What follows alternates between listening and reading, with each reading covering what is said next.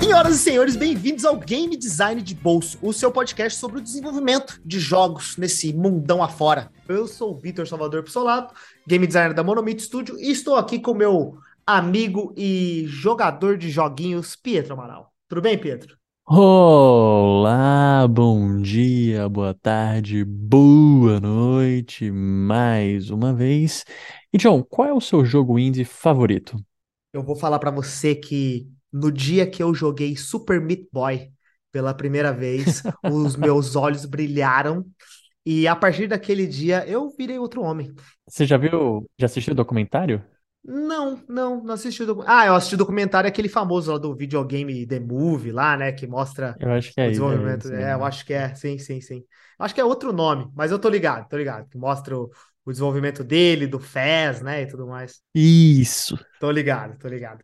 E eu lembro que, tipo, quando eu joguei o Super Meat Boy, foi uma parada muito foda, porque até lá, né, eu ainda era muito de jogar só os AAAs da vida e blá blá blá, né? E o Super Meat Boy me mostrou que era possível fazer jogo sem trabalhar na Square Enix, tá ligado? E foi um grande marco. Até hoje, quando a gente pergunta quais são seus top jogos, eu sempre falo que é o Super Meat Boy, porque não só ele me impactou, como ele é um jogo muito legal, e eu adoro esses plataformas hardcores, mas ele também teve esse momento catártico da minha vida que depois eu fui atrás e conheci toda essa jornada de jogos indies. E o seu? Antes da gente chamar o nosso convidado, eu quero ouvir o seu também. Cara, então eu, eu me pergunto, Bastion pode ser considerado um, um jogo indie?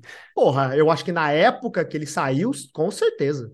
Então sim, porque, cara, Bastion é um outro nível, né? Assim, é um jogo que eu, eu Uhum. queria ter feito aquele jogo. O jogo é sensacional, não tenho o que dizer dele. Ele tem uma experiência imersiva do início ao fim, né? Então, porra, Bastion é do caralho. Boa. E é por isso, para falar mais sobre esse assunto maravilhoso que são os indie games, a gente trouxe o nosso convidado do dia, o excelentíssimos Lucas Toso. E aí, Lucas, tudo bom? Salve, Pietro. Salve, John. É, Meu nome é Lucas Toso, eu sou jornalista formado, é, entusiasta dos joguinhos aí, já tentei desenvolver algumas coisas também, mas é, frustrado na programação. Então, Bater na cabeça, né? é, então fui pro jornalismo para poder acompanhar, assim. É, já trabalhei no Enemy, é, fui editor de vídeo e repórter do Enemy também, e lá que eu comecei a, a a engrenar mais na cobertura de, de jogos independentes e jogos brasileiros. E fiz um portal barra site barra podcast chamado Controles Voadores, que é só sobre jogos indies brasileiros, assim, é para conversar com devs, assim, são papos semanais é, falando sobre desenvolvimento, sobre os perrengues que, que os devs passaram para né, fazer seus joguinhos, é, falando um pouquinho sobre esse cenário brasileiro e sobre esses joguinhos que eu gosto demais. Então, muito obrigado pelo convite aí. Vamos falar mais sobre indie games. E vocês estavam falando do filme aí, é o Indie Game The Movie. Isso, sabe tudo, Indie cara. Ah, Tem o-. É o, é o Fez, o Super Meat Boy e o Braid também. Isso, três. caraca, porra, a trindade quase, né? A Trindade, é. Só faltou, sei lá, o Bind of Isaac, que é do, que é do mesmo cara lá. mas Exato. Pode crer. Bom, Lucas, antes da gente começar a falar sobre indie game, falar sobre outras coisas, eu preciso trazer essa pergunta para você, que é a per- pergunta mais importante do podcast, né? Diga. Qual é o seu jogo favorito indie?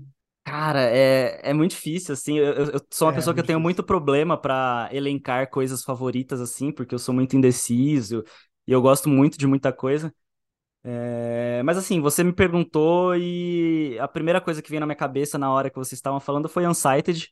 É, Legal, porque eu, te- legal. eu, né, eu tenho que puxar a sardinha pro, pro Brasil e eu acho que Unsighted é uma obra-prima, assim, que Cara, game, o, o game design dele é incrível, o level design é foda, a história é, é muito boa, é, o que elas fizeram com o lance do tempo é incrível, então Uhum. eu acho que Unsighted tem tudo que um, um jogo indie é, tem e precisa pra ser incrível e muito bom, sabe? Então, Unsighted, é, ele pode não ser o preferido às vezes, mas ele sempre vai estar no top 5, sabe? Sim, ele é aquela questão que, tipo, não tem jeito de você não citar. É, Unsighted mais alguns, é sempre, sempre nessa, nessa vibe. É, e, e o jogo mais injustiçado de 2021, né? Não Com teve nem certeza. chance. Qualquer jogo que tava na lista do Game Awards lá de Game Indie paga comédia, assim, não teve. Paga comédia. Era, era Foi uma Kena, vergonha. acho, né? Foi Uhum. Kena que ganhou, É, não me engano. nossa, puta jogo sem graça pra cacete também. Mas, pô, Tipo, nem, nem indicado foi, eu achei, eu achei arrasto também. É, total, total. É, claramente os caras não jogaram, né? Porra. Sim. Mas estamos aqui para defender os jogos indies e é por isso que a gente vai Sempre. bater esse papo sobre o mundo indie, né? O desenvolvimento de jogos indies. E a gente estava até comentando ali nos bastidores que a gente sim conversa com vários desenvolvedores indies. A gente também tem aqui uma vertente do podcast onde a gente traz alguns desenvolvedores, que é o Desconstruindo, né? A gente tem tenta às vezes trazer os desenvolvedores aqui para bater mais um papo. A gente está devendo, né? Mas a gente gosta. A gente gosta de falar de desenvolvimento de jogos, a gente fala muito dos desenvolvedores indies, a gente sempre comenta de, de- desses lançamentos é, por fora e tudo mais. Mas a gente até comentou quem que a gente traria, né, para falar sobre isso. E é uma coisa que eu estava pensando que seria legal a gente trazer alguém que não só é um desenvolvedor, que talvez ele vai ter uma visão particular, mas trazer alguém que realmente é, tem uma visão um pouco é, quase que um passo para trás, né? Ter uma visão mais completa do universo, e eu acho que é você esse cara, né? Pra gente, a maior representatividade de o cara que conhece os jogos indies, e principalmente os jogos indies brasileiros. Por isso que você é o nosso convidado do dia. Poxa, sem nem o que falar, obrigado. Tamo junto, Valeu tamo demais, junto. brigadão. É, como eu falei, eu, eu tenho um pouco de, de dev frustrado, assim, na adolescência eu, eu fazia uns joguinhos no RPG Maker ali, Sim, aí o, sim, proje- sim. o- o projeto que eu mais gostava, é, não que eu mais gostava, mas o projeto que tava mais bonitinho, assim, sabe, eu tava terminando uma demo, é, tinha uma progressão legal, eu tava, eu já tava com conhecimento legal do, da engine, é, eu perdi num, Porra, já tô triste. num, como que fala, num, Num- como- formatação, reseta a o PC, formatação. numa formatação, Formatação. eu perdi o arquivo numa Nossa. formatação porque o backup corrompeu, Uhum. Tá ligado? Nossa. Aí eu fiquei muito frustrado, fiquei tristaço e, e daí na hora ali de, de escolher curso, escolher faculdade, essas coisas, né? O, eu, eu via o, o desenvolvimento de jogos como uma coisa meio distante ainda. O, o único contato que eu tinha tido com um cara que fez, é, cursou desenvolvimento de jogos, a faculdade dele tinha parado na metade, porque, porque, os alu porque não tinha mais alunos, sabe? Então, Sim. nessas idas aí de não saber, não saber, eu fui pro jornalismo, que não, não tem muito pra ver, Uhum. mas é essa coisa do. É, é como você disse, é a coisa do olhar de trás, né? Do observador, do, é, de estar por dentro sem estar dentro, né? Então. É, de ouvir as histórias também, né? Que é muito que a gente percebe no seu podcast, né? E é, eu, eu sempre gostei muito. é, eu sempre gostei muito de ouvir histórias. é, inclusive, é, eu acho que isso acaba sendo um problema, entre aspas, do controles. é, problema pra mim, problema pra divulgação, porque acaba sendo um, um conteúdo muito de história, né? Descritivo, assim. E, e nesse mundo dos joguinhos, o que dá clique, o que dá coisa são review, opinião e tal, né? Mas eu, É. eu acabo não gostando muito de dar opinião, eu acabo gostando mais de ouvir histórias. Então, foi nessa onda que lá ali na faculdade de jornalismo, daí eu Uhum. fui na BGS, fui na Big, cobri, me apaixonei pelo, pelo movimento, e daí agora consegui, depois de ser demitido do DNM, consegui voltar para esse mundo, para essa cobertura com esse projetinho pessoal, assim. Então, é, gosto muito. No lance do jogo preferido também, tinha um joguinho que era indie antes de eu saber o, o que era um jogo indie, que chamava Kami the Machine, que era Sei. tipo um, um Mario fake, assim, com um, com um bichinho que era tipo um, um cachorrinho orelhudo, sei lá, mas em quadradinho, assim, que era um joguinho que eu encontrei, tipo, num CDs de banca, tá ligado? Lá pra, sei lá, 2004, assim. E era um joguinho de plataforma que eu jogava, gostava muito de jogar. E depois que eu fui parar pra olhar, eu falei, mano, aquilo lá era um jogo indie, tá ligado? Era alguém que. É, é, é- Era um indizão bala. Muito foda. era alguém que fez um joguinho zica ali, daí também fliperama, época de fliperama, assim, então sempre estive por ali dos jogos indie, sabe? Uhum. É, e eu acho que é o que a gente está comentando, né? É, o fato de você ter conversado com muitos desenvolvedores, você tem essa bagagem, pelo menos você entende como é que é o desenvolvimento de jogos. Que é muito o que a gente fala, né? A gente também sempre comenta que o nosso papo também é um pouco nichado, né? Porque não é o cara que Uhum. gosta de videogame, é o cara que gosta de desenvolver videogame. E o seu também, né? Ele não é o AAA, ele fala sobre o, o universo mais nichado do desenvolvimento indie Sim. e ainda assim, se o cara quiser saber dos BR, né? E a gente Exato. precisa se divulgar e tudo mais, mas é, é um trampo que ele é um pouco fora da caixinha, digamos assim, mas eu acho que tem mais valor do que fazer a mesma coisa do que N outros podcasts estão fazendo de, ah, vamos fazer a review do God of War 4, tá ligado? Eu Sim, gosto, sim. claro, eu sempre ouço, mas sei lá. É, é e eu, eu tenho muito uma, uma questão também de, é, de querer usar a plataforma para dar, para dar espaço para todos os jogos, sabe? Até dentro dos jogos indies brasileiros, você tem ali, por exemplo, sei lá, o jogo do Selbit, o jogo dos Irmãos Uhum. Castro, sabe? Que são coisas que dão muitos views, porque são de grandes influencers, mas essa galera, pra mim, não, eles não precisam de, de divulgação, né? Tipo assim, é, óbvio que eu posso chamar pro programa e conversar sobre o desenvolvimento, até porque quem tá fazendo esses jogos são devs ali que estão na luta, mas são jogos que essencialmente não precisam da divulgação que o Controles faz. É, então, eu, eu- a minha preocupação é sempre isso, é trazer é, aquele estúdio que as pessoas não conhecem, que estão tá fazendo um jogo, é, por exemplo, a Michelle lá de Goiás, que fez um, um- jogo solo, é, o pessoal lá do, do Maranhão, que faz.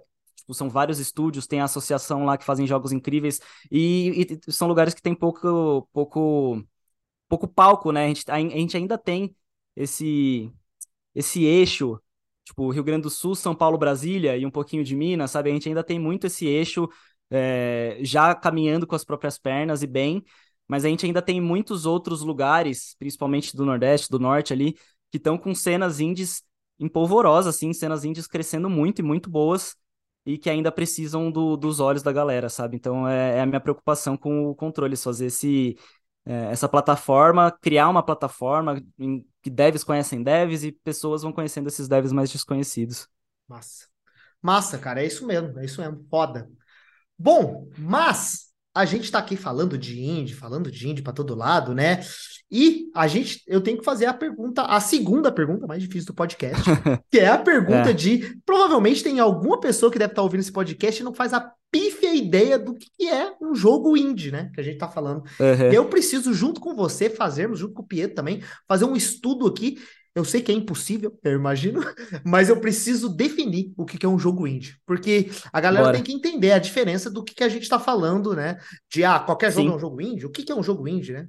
Então eu queria ouvir de você, primeiramente, né? O que que você considera que é um jogo indie? É, eu acho que é, isso é, é como você falou, é um negócio muito complexo, é um negócio muito variável também, né? Sim, total. É, mas eu acho que um, um jeito de, de definir fácil é, é com a maior diferença entre os jogos indies e os jogos é, tradicionais, né? Jogo indie é o jogo independente, né? Pelo nome, é como banda indie, como cinema indie, é Uhum. o cinema independente. E aí, em contraponto, você geralmente tem o- os jogos AAA, que a galera chama, né? Que são os jogos milionários, né? São os FIFA da vida, os COD, é, o- todos esses jogos, os GTAs e, e tudo mais.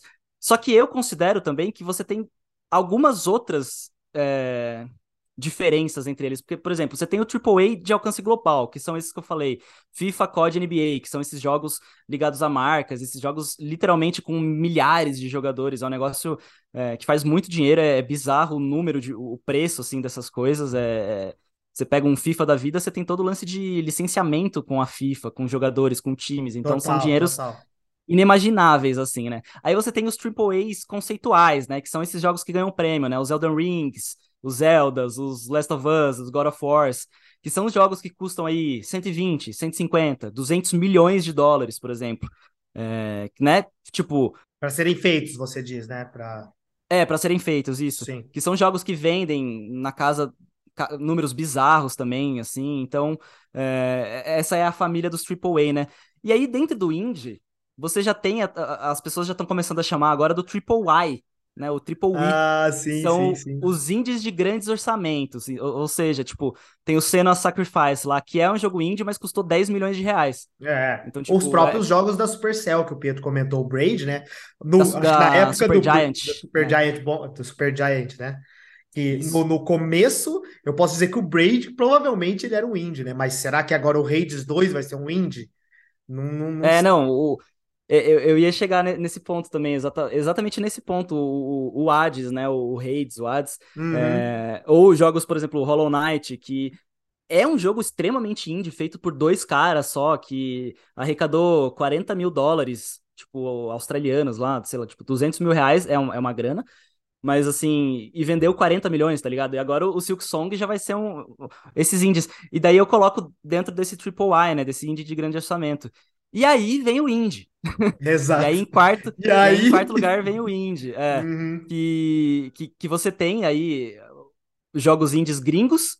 E você tem a quinta linha, que é o jogo indie brasileiro. Eu ainda coloco na, na quinta linha, porque você fala isso.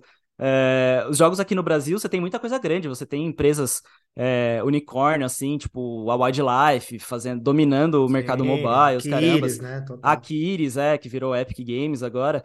É, só que você tem o, a, a, grande maioria são jogos que sofrem para bater 5, 10 mil de arrecadação, saca? Numa, hum. numa campanha é, de financiamento. Então, é, eu acho que esses números são legais para a gente ver, assim, né? O 200 milhões, 10 milhões, 50 mil, indie brasileiro, tá ligado? então, é, é, eu acho que essa diferença do dinheiro é, é, a primeira diferença maior, assim, né? Porque dinheiro. É, dinheiro você só não tá você não tá falando só de qualidade, obviamente não de qualidade, mas você tá falando de equipe gigantesca de desenvolvedores. É, e tempo é, também, né? Você compra tempo, tempo para produzir, pra exato. Produzir, e, e outra coisa muito importante, que, o, que eu acho que é o maior sofrimento do indie, que é dinheiro para publicidade. Uhum. É, é, dinheiro para lotar ponto de ônibus com a propaganda do novo FIFA, é, comprar horário de televisão, sabe? E é esse dinheiro que faz os jogos chegarem nas milhares de pessoas, porque o Elden Ring é um jogo gigantesco, é, mas a, o número de jogadores dele em comparação com o FIFA, por exemplo, é minúsculo. Porque, Exato. Né, Se você olhar qual é o jogo mais baixado mais. do PlayStation, né? Não é o Elden Ring do ano, com certeza. Exato. Sempre vai ser o FIFA e o COD do ano. É, exato. Então, eu acho que o dinheiro e o, te... o dinheiro, consequentemente, o tempo, são essas grandes diferenças. Só que daí você tem a diferença conceitual também, né? É, do lance do jogo indie ser aquela coisa mais autoral, com a visão do autor, é uma coisa que não visa necessariamente esse lucro absurdo, é uma coisa mais artística. É... Então eu acho que fica entre essas duas diferenças, sabe? Você tem o, o, o preço, né? O quanto custa, mas também a abordagem, que é o, o desenvolvedor indie ele vai querer ele vai fazer um ele pode fazer um jogo retrô ele pode fazer um jogo inspirado num jogo de Atari é, o último episódio do, do Controles por exemplo foi com o, o, o Amoex que ele faz jogo ele fez um jogo de ZX Spectrum que era um computador Caraca.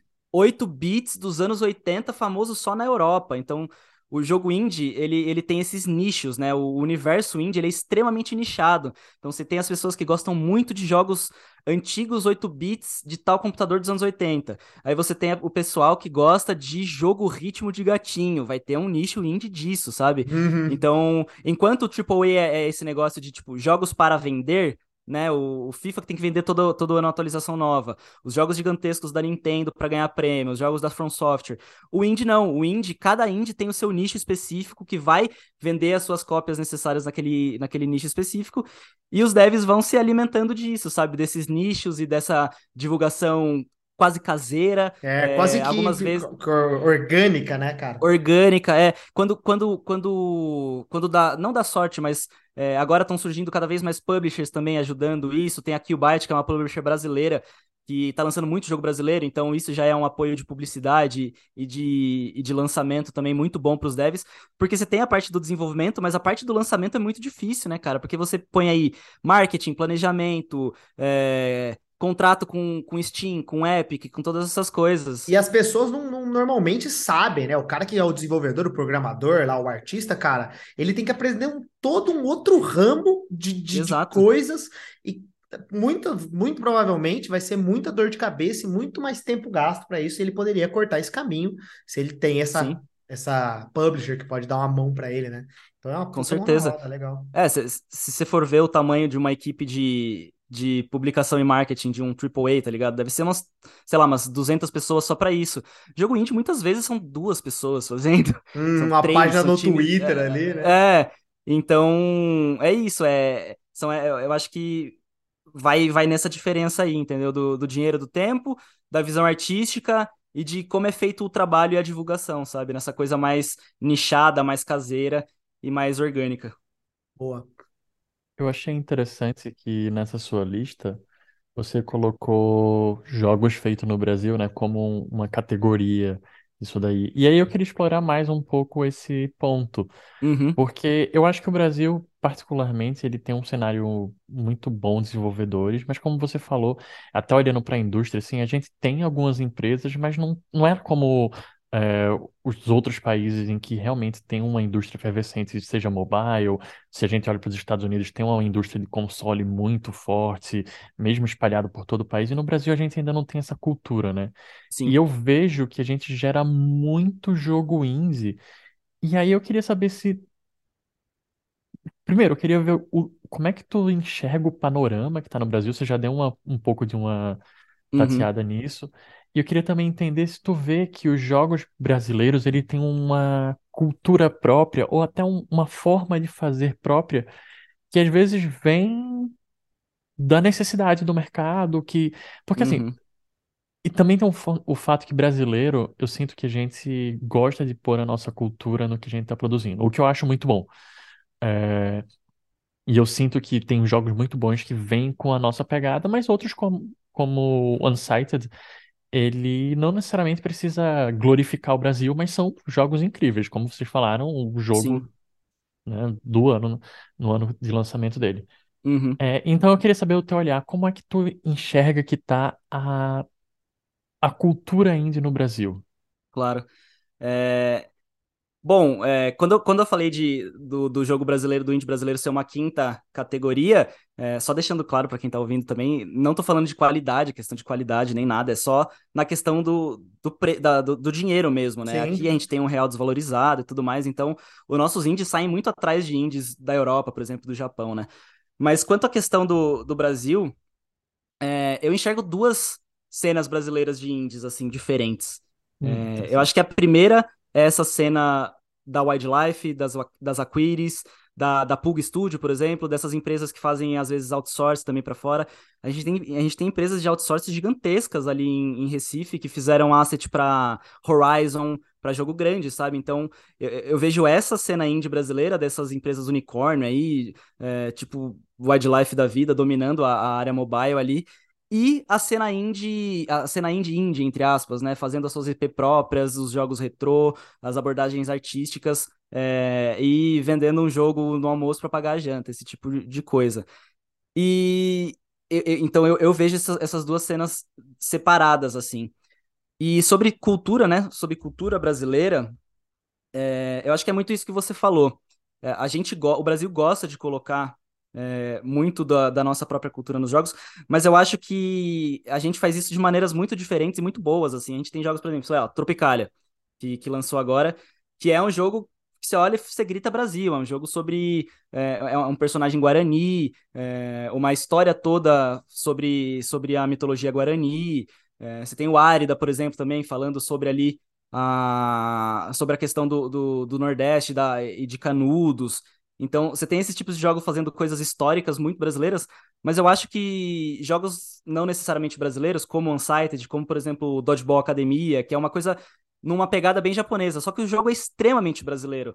E ele é extremamente brasileiro na, nas piadas, nos textos, é, no, nos personagens, sabe? Tipo, o lance da, da escola, e daí você tem a tia da cantina, e você tem tal coisa. Uhum. Eu acho que a gente coloca. Essas, tipo, Dandara, ele é um jogo que necessariamente.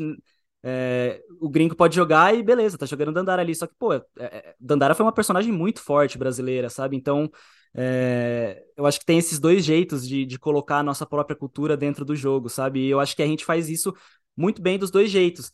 E o, tem uma terceira coisa também que eu acho, que é o, o famigerado jeitinho brasileiro, entre aspas, entre muitas aspas aqui, porque isso não é uma coisa é, negativa de forma alguma, que é esse lance do que, que, o, que o, John comentou antes, que é aprender a fazer tudo, sabe? Fazer do jeito que dá, e o brasileiro lançar o jogo do jeito que dá e fazer a campanha tal jeito. Eu acho que isso é um, uma coisa nossa, assim, uma coisa brasileira, que é, é não é glorificando perrengue, nem glorificando é, gambiarra, essas coisas, mas eu acho que é o, o jeito de saber é, tratar da própria desgraça do, no bom sentido também, não glorificando.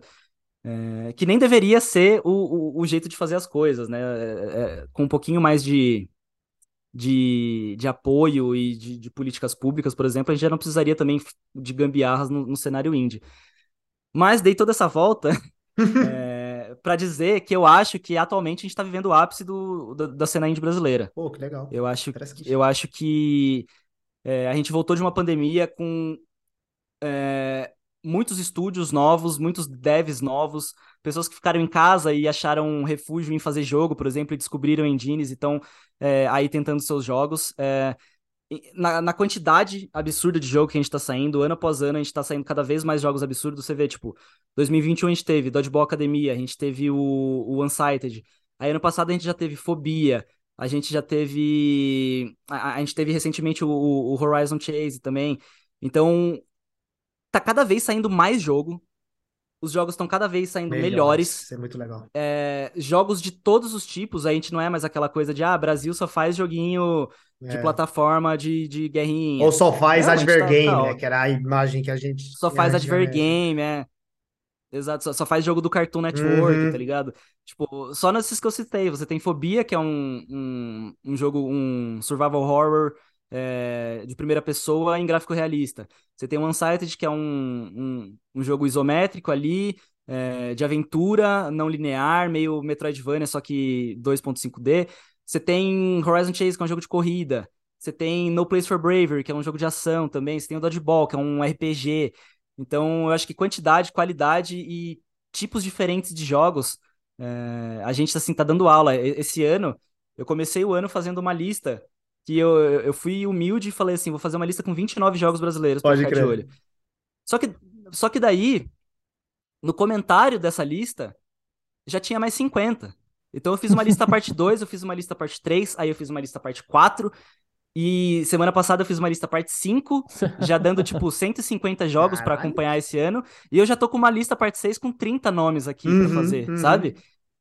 E, e, tudo de coisa que assim, você vê a variedade de jogo e, e, surgindo, todo, óbvio que esses 150 jogos não vão sair agora em 2023, mas são jogos que já estão aí com demos prontas, por exemplo, sabe? Então, olha isso, olha como tá efervescente esse mercado, né? Eu acho que é, a gente vive esse ápice, eu acho que a gente só vai crescer agora, a gente só tende a crescer agora nessa volta de pandemia, as coisas reabrindo. Os estúdios agora, tipo, parece que aceitaram que trabalhar de home office dá muito, dá muito certo, então é, isso vai ajudar, está ajudando também bastante o, o, o, crescimento de jogos. Você vê equipes com uma pessoa trabalhando em cada lugar. É, o, o, meu, o meu próprio trabalho é assim, tá ligado? Eu trabalho na empresa pequena uhum. e, pô, cada um em cada canto, meu, e isso tá saindo, é, tá é ligado? É na, Sim, na, na BGS tinha um, um pessoal da Yamandu Studios que estavam lá com um jogo muito legal, o Eclipse. Sei. E eu fui falar com os caras e eles falaram assim: ah, a gente tá se conhecendo pela primeira vez hoje aqui na BGS, tá ligado? Ah, que da hora. Cada um hora, era de um lado, eles conseguiram o, o stand na BGS, é, se não me engano, acho que pelo Sebrae. E aí o, o time se conheceu ali na BGS, sabe? Então isso eu acho que é muito legal. E junto com esse ápice que eu digo, eu acho que só mais um último ponto. É, eu, eu falo muito, Fica então claro. vocês podem me, cortar. Relaxa, relaxa. É, eu acho que um dos movimentos mais importantes atualmente para o nosso cenário indie é o crescimento das associações regionais, é, que são literalmente isso que eu falei, né? Grupos de devs que estão se juntando, é, formalizando essa, é, é, essa junção, fazendo quase com que um sindicato regional ali para apoiar os seus, os seus movimentos indies estaduais, né? Então você tem, por exemplo, a Ama Games lá no Maranhão, fazendo um trabalho fantástico, assim, de instigar a comunidade de devs lá do Maranhão, é, apoiar essa galera, fazer. Todo mês acho que eles fazem encontros para o pessoal, tipo, fazer pitch, sabe? Tipo, aprender a fazer pitch, aprender a mostrar o jogo, tirar dúvida, sacar. E, e eles estão descobrindo talentos absurdos, assim. Só, tipo, do ano passado você, a gente teve o lançamento do, do Undergrave, do Thiago, e o Lunar X, do pessoal da, da Ops Game Studio, que são dois jogos incríveis. Esse ano a, lançou o Unidune também, que é um, um, o estúdio Clops lá do Maranhão. Tem a Astral Game Studio também fazendo um jogo mobile, um Folklore Legends que chama. É um Tower Defense com criaturas do, do folclore brasileiro.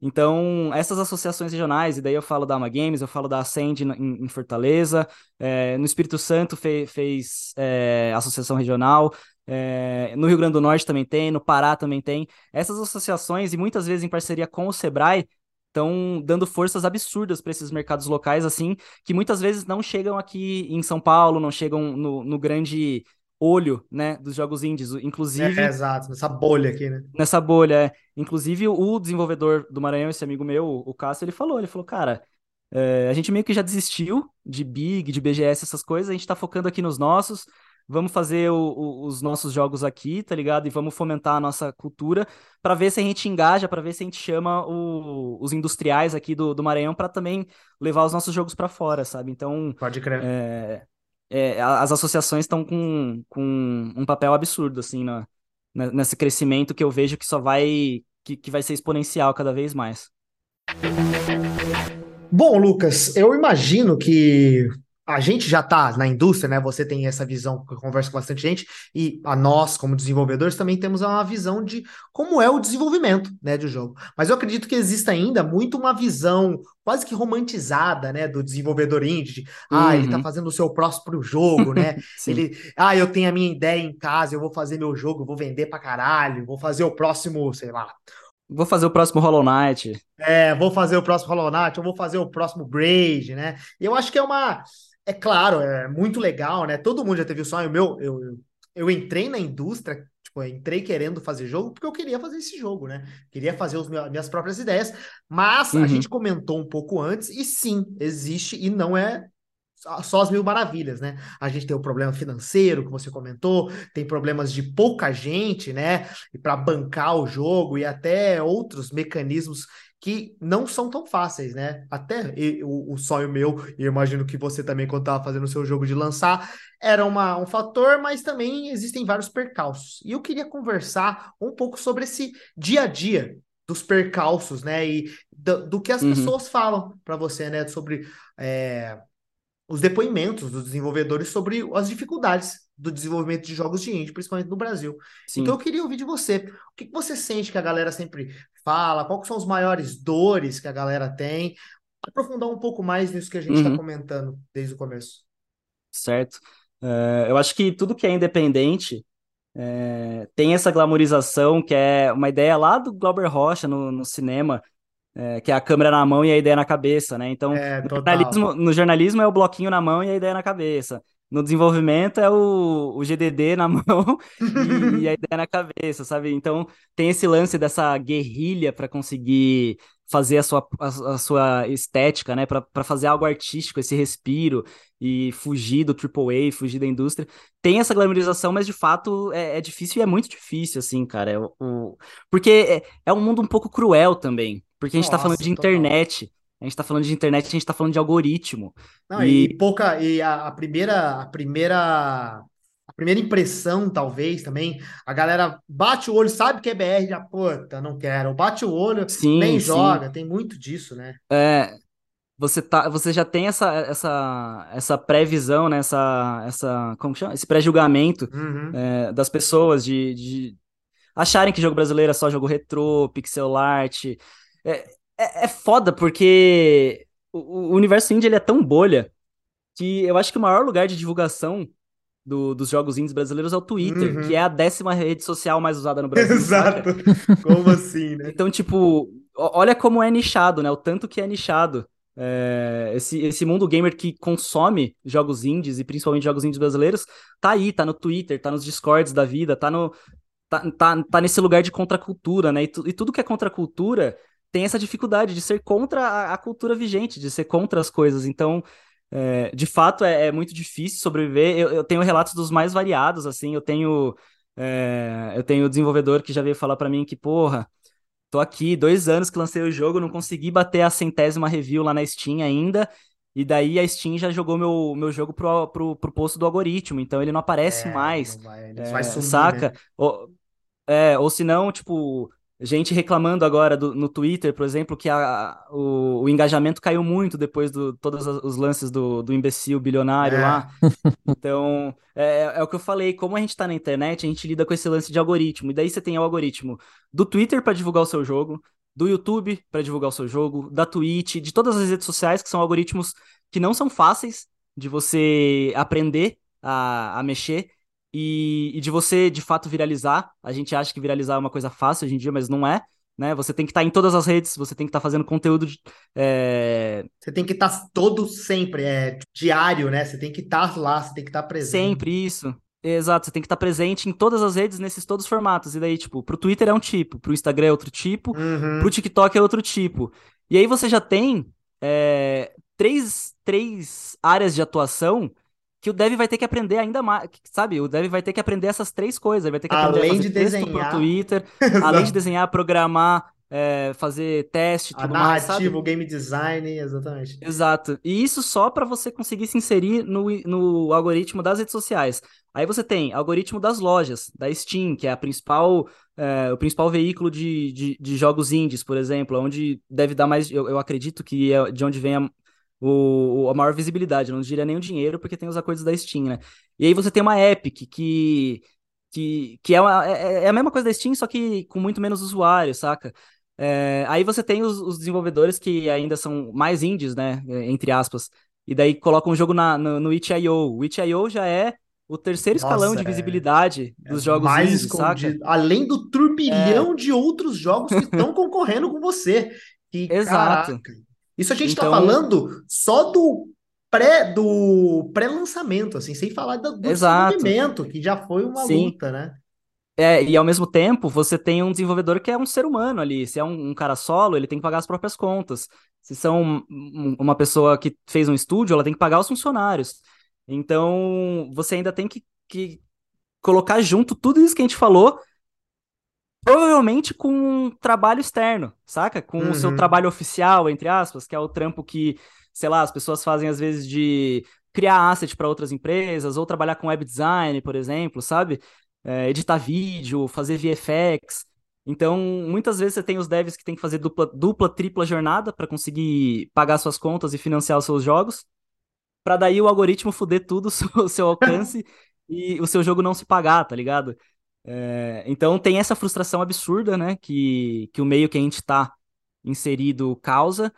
É, e daí eu já ouvi relatos de, de devs, assim, o, o, o o Felipe Dili, do, do Takara Cards, lá da Postmortem, eles falaram, eles falaram que na conta deles, é, um desenvolvedor indie tem que fazer, em média, 10 jogos é, para começar a, se- a, a- se pagar, saca? É. 10 jo- você tem que ter 10 jogos ali na Steam, com certo fluxo, né? Porque esses jogos têm que continuar vendendo. É, tem que Porque- pelo menos estar vendendo um pouquinho todo mês, né? Pra- É, exato. Porque você pensa isso, você passa dois anos fazendo seu jogo. Aí você lança ele, pô, beleza, estourou, vendeu 100 cópias no primeiro dia. Porra, pô, incrível, sucesso. Aí na segunda semana vendeu 30. Aí na terceira vendeu mais 30. E aí, tipo, cara, isso foi o primeiro mês da, saca, do seu lançamento. E é a parte, é o momento mais importante, né? Tá? Exato, tipo, e- você talvez ganhe dinheiro por seis meses se o seu jogo não conseguir cair num algoritmo bom e ficar numa, numa roda, né, de pessoas novas comprando o seu jogo. Se seu jogo for um single, um single player de história única, por exemplo, você não vai ter o fator replay. Então, é, tem essa frustração também de, às vezes, você passar muito tempo no seu jogo e ele acabar não vendendo tanto.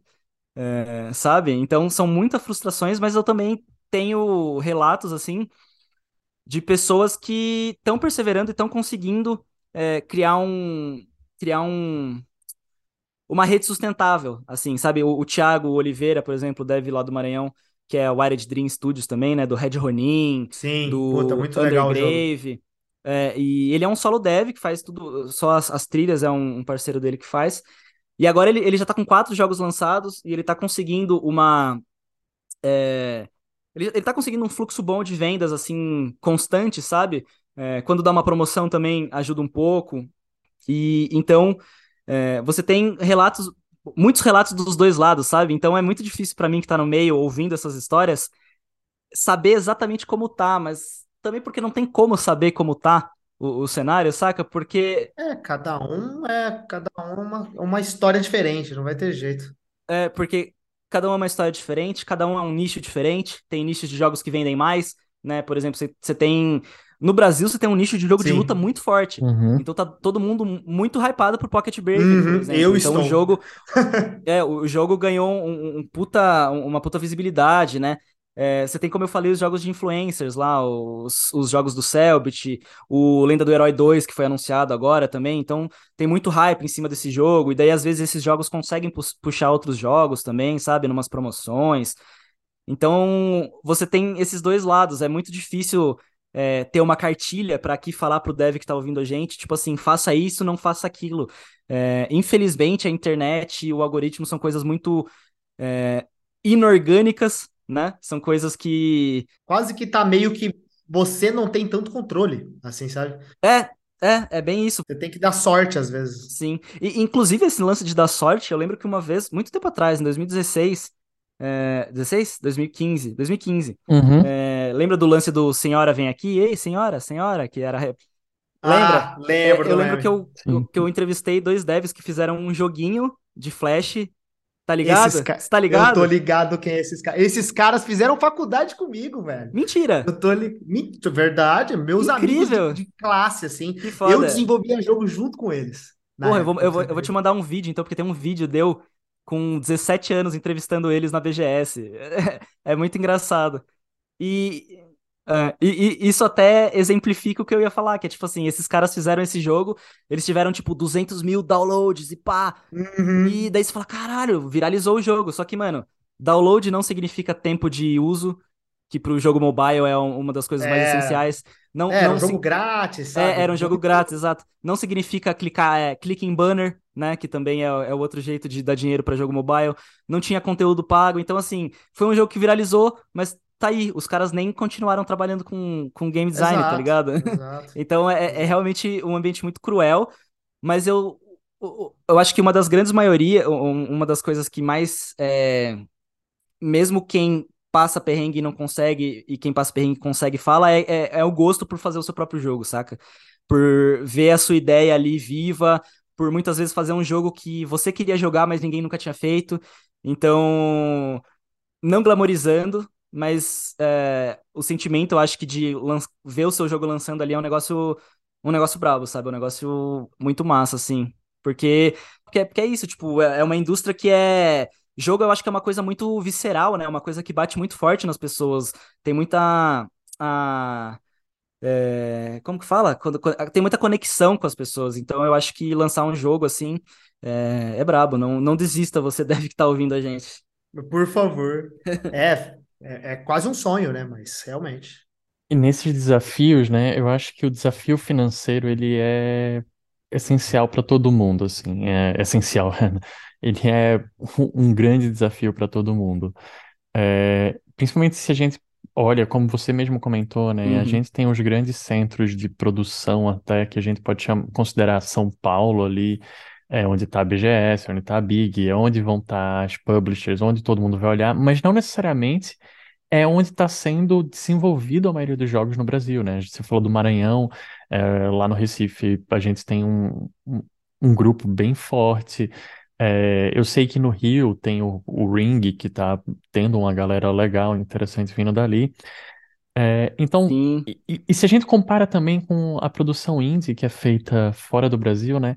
É, os Estados Unidos a gente sabe que a galera já é, já tem um, um fundo de pensando nisso. Tem empresas que estão lá, né? Que aqui no Brasil a gente, não tem grandes publishers ainda que ajudam, e aí a uhum. galera tem essa dificuldade, porque não é só você também entrar em contato com a empresa, você conseguir fazer o seu pitch em inglês, o que não, o que isso já gera um, um fator de certa forma de elitismo aqui no Brasil, né? Porque uhum. não é a nossa população é muito baixo o nível que fala fala inglês.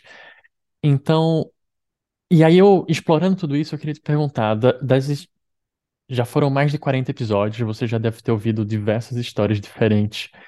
É, da onde a galera consegue esses financiamentos? Eu imagino que muita gente deve tirar do próprio bolso e deve se matar para isso, mas se, se eu sou um desenvolvedor indie, eu tô querendo uma forma de financiar aquele meu projeto, porque, cara, eu tenho, ainda tô estudando, sei lá. Sim. Onde é que você vê essas oportunidades para financiamento das pessoas? Uhum. É, eu acho que uma coisa muito interessante que você falou é do, do, do, apoio de empresas grandes, por exemplo, de fora, né?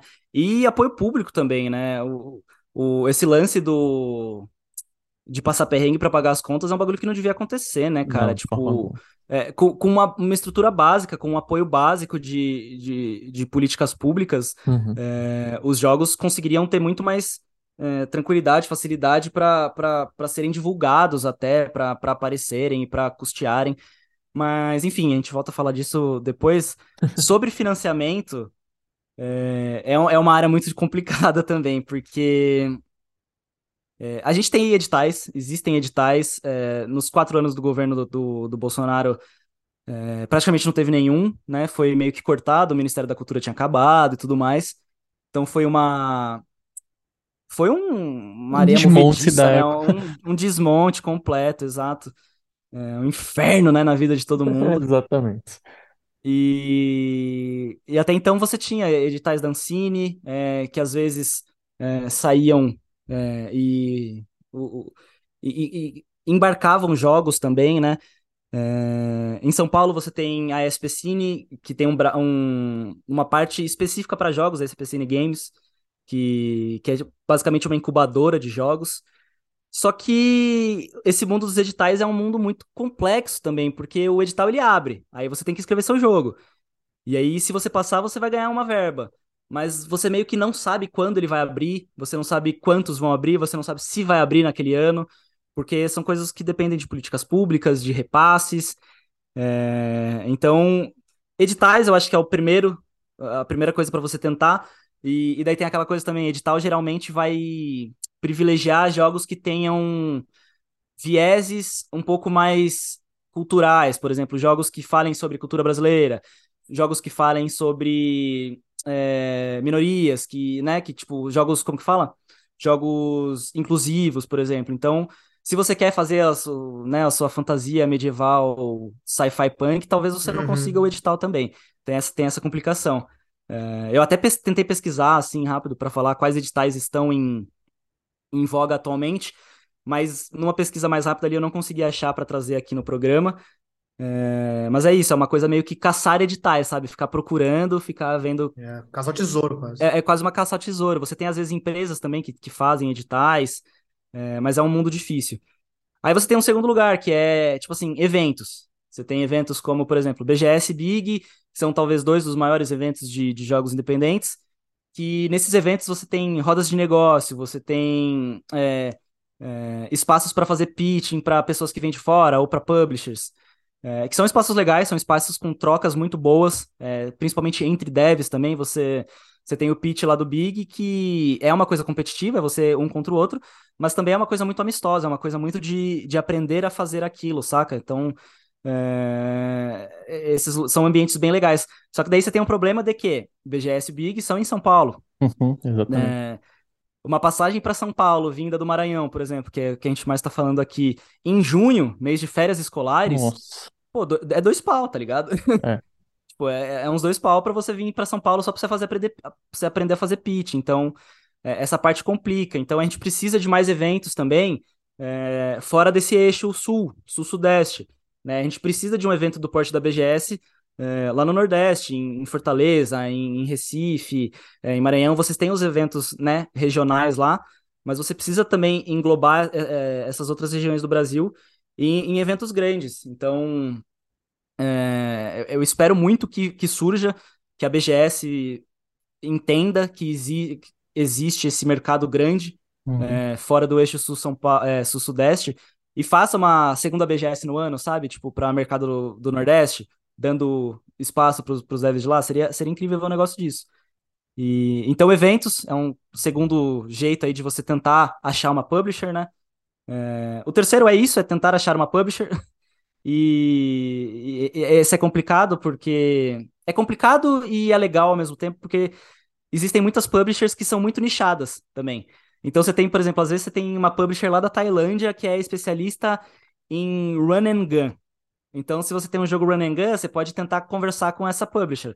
Aí tem o problema da barreira de linguagem, mas daí, pô, um Google Tradutor ali já, já, já ajuda, sabe? Então, tipo, mandar e-mail para publishers, assim, contando a história do seu jogo, né? Contando o que é o seu jogo, a proposta. É, é sempre bom também você ter sempre um, um Media Kit ali, né? Um Press Kit é, legal, contando o que é o seu jogo, é, bem, bem bonitinho, assim, sabe? Bem feito, porque, infelizmente, a apresentação é uma primeira alma do negócio, né? É, falando com termos coaches aqui, que pelo amor de Deus, passo longe dessa merda, queria que não existisse. Mas você ter um press kit legal, com imagens, com descrição do seu jogo, com um link para as redes, por exemplo, pode ser um puta de um outdoor pra publishers gringas, saca? E, meu, você pega uma publisher desses tigres asiáticos, assim, lá da, da Tailândia, Singapura. Tem, um, tem uma galera que tem uma grana muito fodida lá para investir em, em, qualquer coisa, tá ligado? Então, eles vêm, eles olham para os jogos brasileiros. Você, eu, eu, vejo muito jogo brasileiro hoje saindo por publishers europeias, por publish, publishers asiáticas. Então, o lance da publisher eu acho que também é uma, é uma saída muito boa. É, mandar e-mail, não, não, não ter medo, tá ligado? Mandar e-mail para todas as publishers que você acha que podem se interessar no seu jogo. E daí você tem as, as nacionais, né? Você tem a Qbyte, acho que a Qbyte Interactive talvez seja uma das principais atualmente para jogos indies, é, IPs próprias, né? Esse ano eles já lançaram o. Já lançaram o. Agora, recentemente, Wild Dogs, né? Que é um, é um run and gun, inclusive, muito massa também, da Second Boss. E eles estão com mais nove jogos, se eu não me engano, para lançar esse ano. Então é uma publisher brasileira. É, lutando aí pelos jogos brasileiros, então muito legal também falar sempre com eles para procurar. É, um quarto jeito, é, aí um, quar um quarto jeito, mas que daí depende um pouco daquilo que a gente falou sobre algoritmo, redes sociais, que é o financiamento coletivo. Uhum. Eu acho que financiamento Sim, coletivo é, é, um dos negócios que, que é, permitiram muitos jogos serem criados, assim, porque não é, só no Brasil. Qatar, não só no Brasil, exato. No mundo inteiro, assim, você tem, você tem uns, uns financiamentos históricos, né? Tipo do Shenmue lá, que foi o maior, um dos maiores uhum. financiamentos da história e tudo mais. O, o jogo do. O jogo do Jovem Nerd. Mighty Number, é, o Mighty é. Number 9 lá do Mega Man. É, então. É, você tem esses assim, mas aqui no, no, Brasil eu tenho um amigo pessoal assim que trabalha no Catarse e ele trabalha exatamente com prospecção de projetos brasileiros pequenos, saca? E todo evento que eu vou, seja de jogo, seja BGS, Big, é, a própria CCXP, assim, todo evento que eu vou, eu trombo ele e ele tá lá, mano, batendo em todos os stands, conhecendo e falando com todos os desenvolvedores, com todos os artistas, sabe? É, então eles têm um, essas plataformas de financiamento têm uma estão olhando para produções nacionais com carinho, sabe? E, e muitas vezes e, e, muitas vezes você vai conseguir uma grana vindo daí. Tipo, é, é foda porque, por exemplo, você faz um financiamento coletivo de 10 mil reais lá. Se sua equipe tem duas pessoas, você pagou basicamente, sei lá, tipo, dois, três meses do, do trampo de vocês, saca? Uhum. Não, é, não é a solução pro problema do indie. Mas é uma ajuda boa, saca? Uma ajuda, uma ajuda legal, assim. Tem gente que tenta fazer uns financiamentos maiores, né? Mas é, é difícil. Se você não tem tanto engajamento, por exemplo, você às vezes não consegue bater sua meta. Então, financiamentos para ajudar né, no, na, continua, na, na, sua continuidade do seu projeto é sempre bem. E daí a, a última, né, é o, o, a tripla jornada que eu falei, né? Infelizmente, é, você tem muitos devs aí fazendo outsourcing, fazendo é, asset para outros projetos, fazendo, é, fazendo o seu trabalho anterior a, a, ser dev, né? Até conseguir lançar o seu primeiro projeto, seu segundo projeto, e, e aí conseguir caminhar sozinho só com o dinheiro dos jogos, por exemplo. Então, eu acho que são os cinco os cinco jeitos assim de se ganhar jogos, é, de se ganhar jogo não, de se ganhar dinheiro e conseguir é, financiar os seus projetos indies assim. Aí você tem também Adver Games, por exemplo, né? E daí é fazer jogos para empresas, para marcas, que eu sei que dá uma grana legal, Uhum. Mas daí você vai ter que despender bastante tempo também para fazer isso, né? Não sei se o, o, desenvolvedor indie que tá fazendo a IP própria lá vai, vai conseguir vai querer fazer isso também. Então, é, é, é, é um caminho duro. É, eu acho que o aconselhável é tentar fazer todos esses, né? Fazer tudo isso, atira para todos Tenta os lados. tudo, exato. Tenta tudo, é. O, o, não a gente já tem, né? Então. É, algo você vai é. aprender, com certeza. Exato. É, eu, eu, ouço muito isso também, principalmente, assim, eu vejo muita gente falando, pô, fiz um financiamento coletivo que não deu certo, mas eu aprendi muito a como vender o meu jogo, eu aprendi, eu, eu conheci Puta, muita gente, sabe, tipo, eu, eu conheci muita gente que ficou triste por não ter dado certo, então acompanha o projeto até agora e virou, tipo, um fã fiel, sabe? Ou eu conheci devs, eu conheci coisas, então é, tentar é o, é o primeiro passo, né? Tá muito coach. Eu tô falando muita coisa coach, não tô gostando. Não, tá, tá sensacional. E assim, eu acho que você traz um ponto que é essencial, né? Porque muita gente pode ter medo de começar, porque, porra, realmente eu não sei como eu vou tirar uma grana pra fazer. É, e isso é realmente foda, eu não, não tô é, glorificando a, a vida difícil, muito longe disso. É, mas, cara, às vezes você precisa começar, sabe? Uhum. e aí você vai vendo como você consegue colocar o seu projeto no edital, ou se você vai procurar uma publisher. É, eu só. Eu acho que só o único ponto que eu queria adicionar, principalmente de publisher e de crowdfunding, é que muitas vezes as pessoas esperam que isso aconteça logo, ou num caso do crowdfunding, principalmente porque o crowdfunding, de certa forma, ele foi ressignificado, eu vou utilizar essa palavra, para empresas que já são meio consolidadas. Quando a gente fala, né, do jogo do Cellbit, do Jovem Sim, Nerd, que sim, não, não necessariamente eles precisavam de um crowdfunding, mas eles utilizaram. Então a gente está falando em números em casa de milhões, e aí as sim. pessoas não conseguem faturar ali quando coloca 5 mil e não entende por quê. Mas é porque, cara, tem É, todo um trabalho de marketing nisso. exato. Pra fazer essa campanha do Cellbit, eles estão gastando uma grana ferrada em É, marketing não, é. também, pra conseguir bater esses números. Sem falar que por si só já era o Cellbit, né? Então, Exato, exato. é, É, é muito importante isso que você trouxe mesmo, porque é- é- dá essa falsa impressão de que financiamento coletivo é fácil e é o- a resolução, né? Mas é, é bem isso mesmo. Você vê o financiamento de 500 mil desses jogos rolando e o financiamento de 5 mil de um, de um jogo de um solo dev não, não financiando. É, também é cruel nesse sentido, né? sim, é bem cruel. Bom, gente, vamos falar de coisa boa agora, né? Rolou no TechPix. com... é. também, né? Bom, vamos falar sobre a Made in Brasil, que foi o evento que aconteceu na Steam, né? Na verdade, foram as promoções que rolaram na Steam Uhum, sobre jogos brasileiros, né? Aconteceu agora bem na data do carnaval, que eu sim, achei muito propício. Parabéns para quem decidiu essa data aí. No dia 18 sim. de fevereiro, ao dia 23 de fevereiro. E eu tenho quase certeza que eu acho que foi o Eduardo Lamute, né? O cara lá da Beatcake Isso. Studios, que junto com outros devs, né? Eu acompanhei um pouco dessa jornada ali no LinkedIn. É, e organizou isso, né? Foi muito legal. Eles se conversaram, fizeram é, muitas é, cadastros, pegando todos esses outros, esses jogos que já existiam na Steam, fazendo um aglomeradão e lançando essa primeira promoção, big promoção de jogos Uhum, brasileiros na Steam, né? E aí eu queria ouvir de você, Lucas, o que que você ouviu dos outros desenvolvedores, né, sobre como foi a Steam Game Sale, né, a Steam aham. Sale brasileira? Como é que foi o feedback? O que que a galera falou no geral? Foi positivo? Foi negativo? Como é que foi durante, depois? O que que a galera Uhum. contou sobre isso, né? Sim, É, eu acho que primeiro, pr- primeiro é, eu acho que é muito legal a gente é, es- ressaltar isso, né? Que foi uma organização completamente orgânica, é, com perdão da repetição da palavra, assim, que, que é isso, o, Edu, o Eduardo Lamute, da Bitcake, postou no Twitter um lance assim, pô, e se a gente fizesse uma, uma, uma promoção brasileira, né?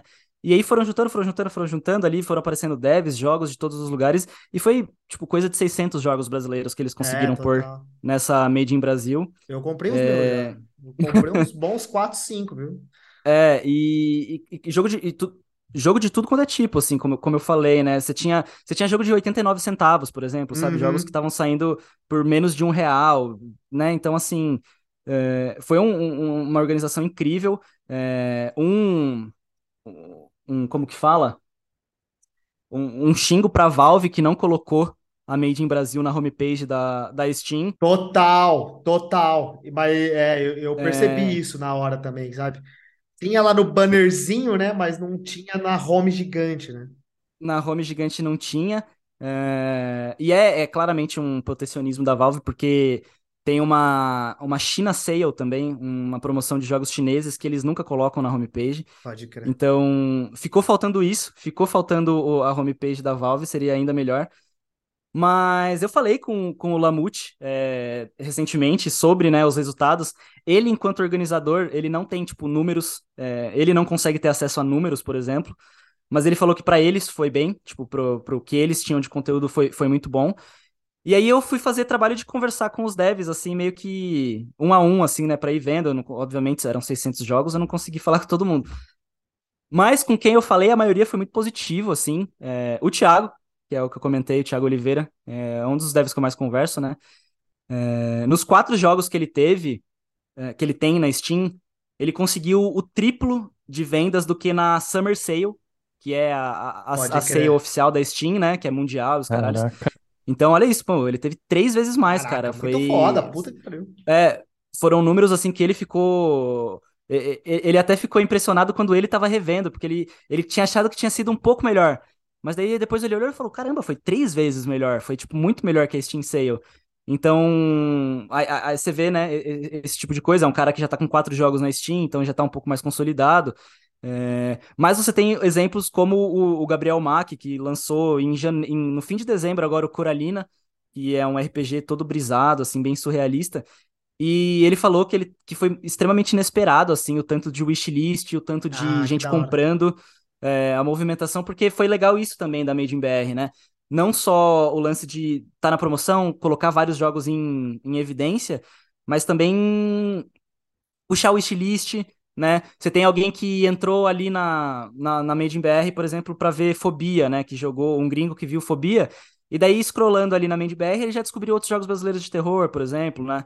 Que, que não, não tem essa mesma visibilidade. Então, é, o Gabriel, o, o Gabriel Mack também falou, também trouxe essa, esse feedback positivo. O próprio Tropicalia e o Haku Venture, não sei se vocês conhecem o Haku também, que é um jogo de plataforma 3D. Legal. É, o Haku, Haku é uma plataforma 3D tipo Spyro, sabe? Tipo, ah, sim, sim. da- dessa época, assim, e é, e é um guaxinim, um guaxinim? Não. Não lembro agora exatamente qual é a... Ah, é um Haku, Haku, Haku, um guaxinim. É, isso. É um guaxinim. É um jogo incrível também. Ele também falou que ele teve muito, é, muito número de wishlist, porque é um jogo que tá em pré-venda ainda, né? Então, ele não teve... Ele não teve, tipo, as compras oficiais, mas teve bastante wishlist e, bastante compra na pré-venda, assim. Só o, o- o- só o Caio da, do Karma City Police me falou que ele não teve bons resultados, mas é porque ele já tá meio que nesse limbo do algoritmo da Steam, então ele falou que ele nem se surpreendeu tanto. Mas eu acho que foi extremamente positivo para o nosso cenário, para mostrar a união do nosso cenário também, para mostrar para os devs brasileiros que, tipo, organização faz as coisas acontecer, porque foi uma coisa deles. Uh, o Lamute encabeçou, mas os devs se reuniram, pressionaram a Valve, mostraram que dava, e com certeza vai rolar mais vezes, tenho certeza que. Eu, eu, eu espero que até, esse, até o fim desse ano ainda role uma segunda para conseguir abarcar mais jogos, porque ele falou que foram 600 jogos, mas tiveram muitos jogos que ficaram de fora ainda, que a pessoa é, mandou a informação para eles muito em cima, daí não deu tempo de cadastrar. Pode crer, pode crer. Então, um movimento coletivo e orgânico desse só tem a acrescentar cada vez mais, sabe? Então, é, acho que foi legal. Eu acho que foi, foi bom para mostrar para muitas pessoas também que, é, que existem jogos brasileiros de diversos tipos, assim. O Lamute estava contando até que ele achou engraçado que ele descobriu uma... Ele, ele descobriu um estúdio que é especialista em jogos de xadrez.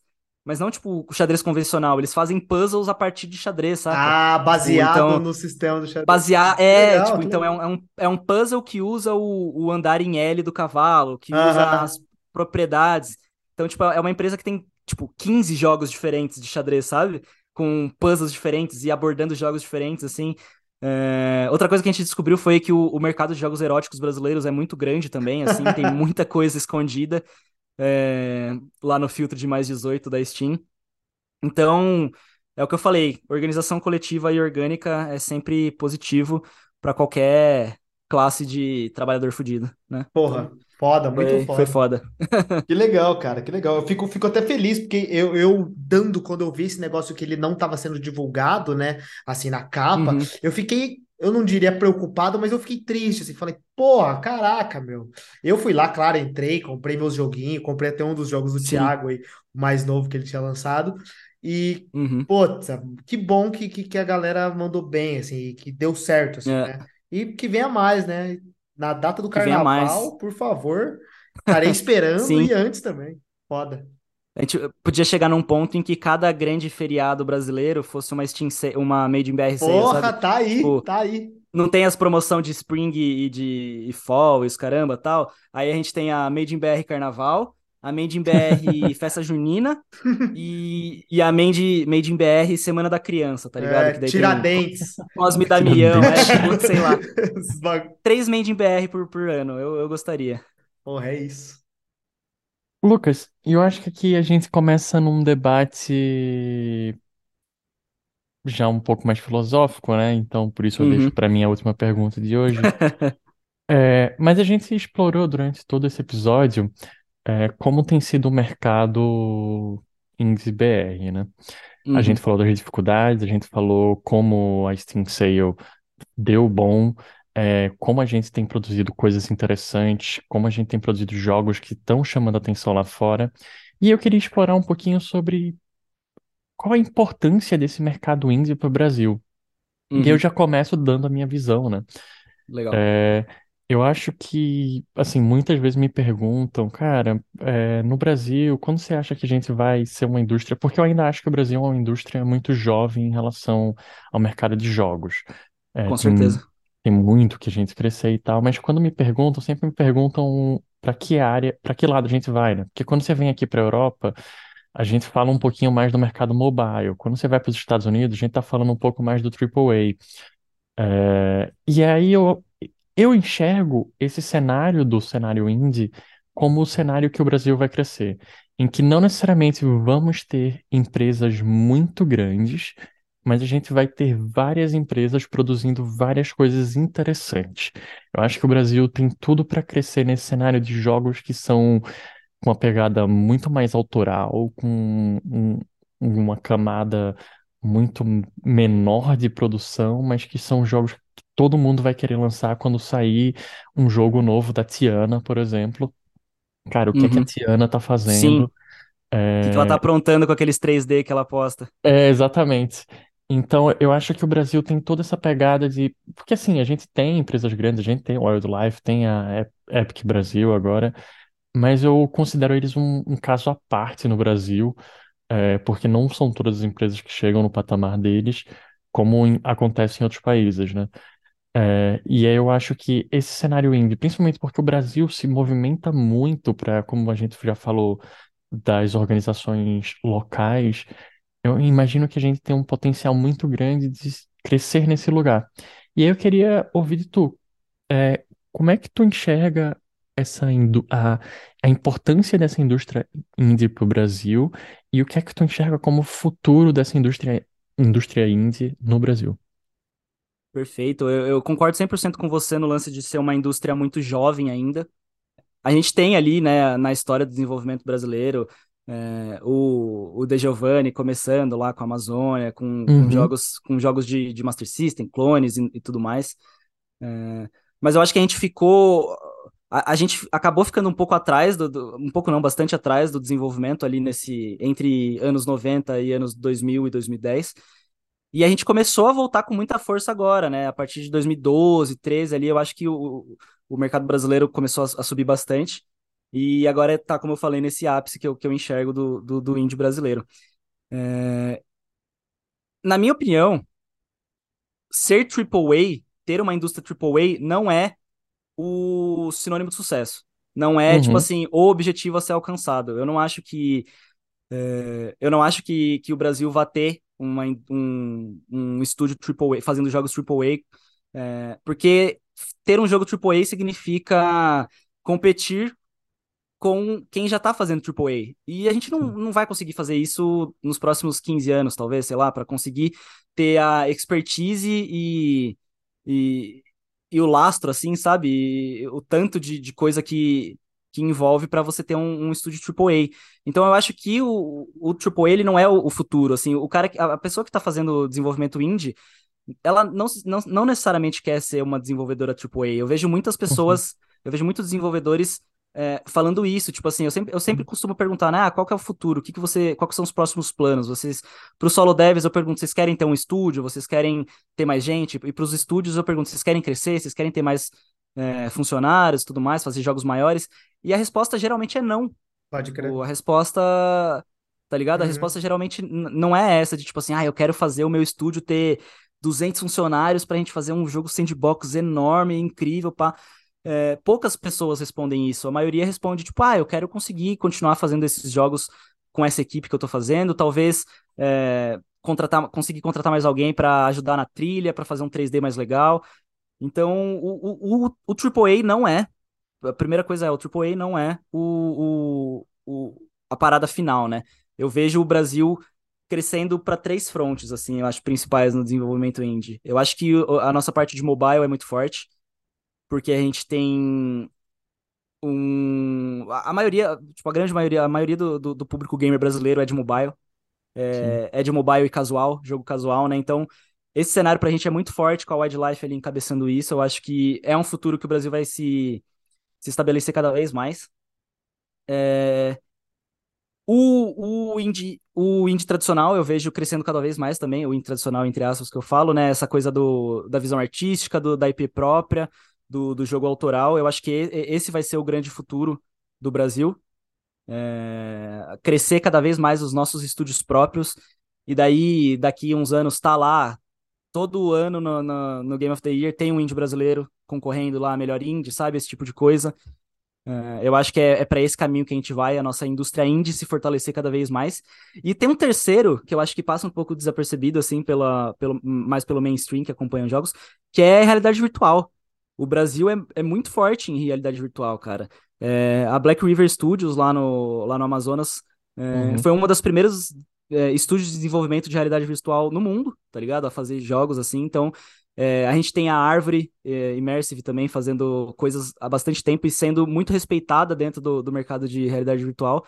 Então eu acho que esse terceiro, que esse terceiro, é, que essa terceira parte da indústria brasileira também é, é meio que o futuro, assim, sabe? É, é, mobile, realidade virtual e indie autoral. Eu acho que é para aí que o Brasil vai crescer e eu acho que é para aí que a gente tem que crescer, que é onde o nosso potencial é melhor, sabe? É, a gente teve ano passado o Domen, é, que foi um jogo tipo Souls-like, sci-fi, é, de uma empresa com 70 funcionários, 100 funcionários. É um jogo super ousado, super, é, é, super grande, super é, ousado mesmo na, na palavra, assim. Uhum.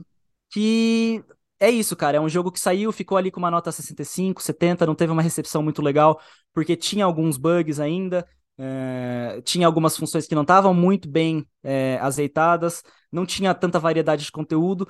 Então, a gente tem é, a gente tem pontos de jogos que querem ser, não querem ser, mas que querem mostrar uma abordagem dessa, sabe? Tipo, a gente consegue fazer um jogo é, nesses níveis de complexidade e com equipes grandes e valorizando o trabalhador, é, mas são alguns estúdios conseguindo fazer isso, sabe? Eu acho que esses estúdios vão continuar crescendo, mas o grosso da nossa cena indie vai ser o IP autoral menor fazendo jogos mais específicos, assim. E quanto o que você falou da, da importância, né? É, a importância dessa indústria, eu acho que é, o, todo mundo fala isso, né? Mas jogos são o futuro. É, mentira, jogos não são o futuro, jogos já são o presente, já já são o agora, assim. A indústria, a indústria do desenvolvimento de jogos, é, sozinha, ela, tipo, desenvolve é, tecnologia, porque desenvolvimento é linguagem, é computação, então você desenvolve tecnologia. Você desenvolve educação, porque é, tem né, o tanto de área que a gente falou aqui. Fazer um jogo envolve programação, envolve arte, envolve marketing, envolve recursos humanos, envolve financeiro, envolve diversas áreas. Então, você tem que educar pessoas, você tem que educar profissionais para estar tá dentro da indústria de, de, de, jogos. Então, aí você já desenvolveu tecnologia e educação e você desenvolve cultura também. Você desenvolve linguagem, sabe? Então, o, o, o que o poder público precisa entender é que atualmente jogos, videogames, são commodities, tá ligado? É, é, é exportação cultural, é você, é você introduzir a sua ideologia, a sua cultura silenciosamente no mundo.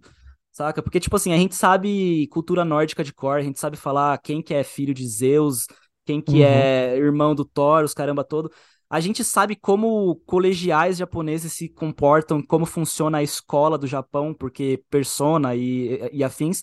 E por que, que a gente sabe isso? Porque há 30 anos a gente é bombardeado com esses jogos que trazem mensagens dos lugares que criaram esses jogos. Então, o Japão exporta a sua cultura, a Europa exporta a sua cultura os Estados Unidos exportam a sua cultura. É... O poder público brasileiro tem que entender que videogame é um jeito de exportar a cultura brasileira. É, é um jeito de colocar o Brasil em todos os lugares do mundo e talvez seja o jeito mais fácil de fazer isso. Porque você não tem problema de logística, porque tudo é tudo online. Você, para investir nesse bagulho, você está desenvolvendo a sua própria tecnologia, a sua própria cultura. Então, videogame é isso. Videogame é uma moeda absurdamente importante e com uma força muito foda no, no mundo atual. É, é, é, literalmente você exportar sua cultura, sabe? É você chegar em todos os lugares e sem falar no, no, nos números que essas, que essas empresas geram, tá ligado? Tipo, o mercado de games no ano passado lucrou 12 bilhões no Brasil. Isso é um número absurdo. A gente sabe que a maioria disso é tipo AAA e, e LoL e Valorant, e CS e tudo mais, mas mostra o, o número, sabe? Tipo, se você pegar 12 bilhões, sei lá, tipo, 0,1% de 12 bilhões é 1,2 milhões, tá ligado? Então. Dá pra é, sobrar uma casquinha é, pra tipo, gente, dinheiro... né? Pelo amor de Deus. Dá pra sobrar um pouquinho pro indie. Então, é, quando, quando o poder público entender a, a importância e o quão jogos digitais, joguinhos, videojogos, videogames é, podem fazer pro, pro público, pra, pra pessoa e pro próprio país, eu acho que a gente vai decolar ainda mais, assim. Eu acho que essas são as maiores importâncias de, de, de jogos indies e de, de uma indústria de games do Brasil. Boa. Eu queria só acrescentar, quando você fala que o difícil para a gente competir com o AAA, né? Eu acho que não é só difícil competir com o AAA, como o que é necessário para se ter um, uma indústria AAA, né? Porque a gente pensa que, ah, beleza, a gente pode sim ter um, uma empresa tipo, grande AAA. Eu não, não, não imagino que a gente não vai chegar nesse lugar.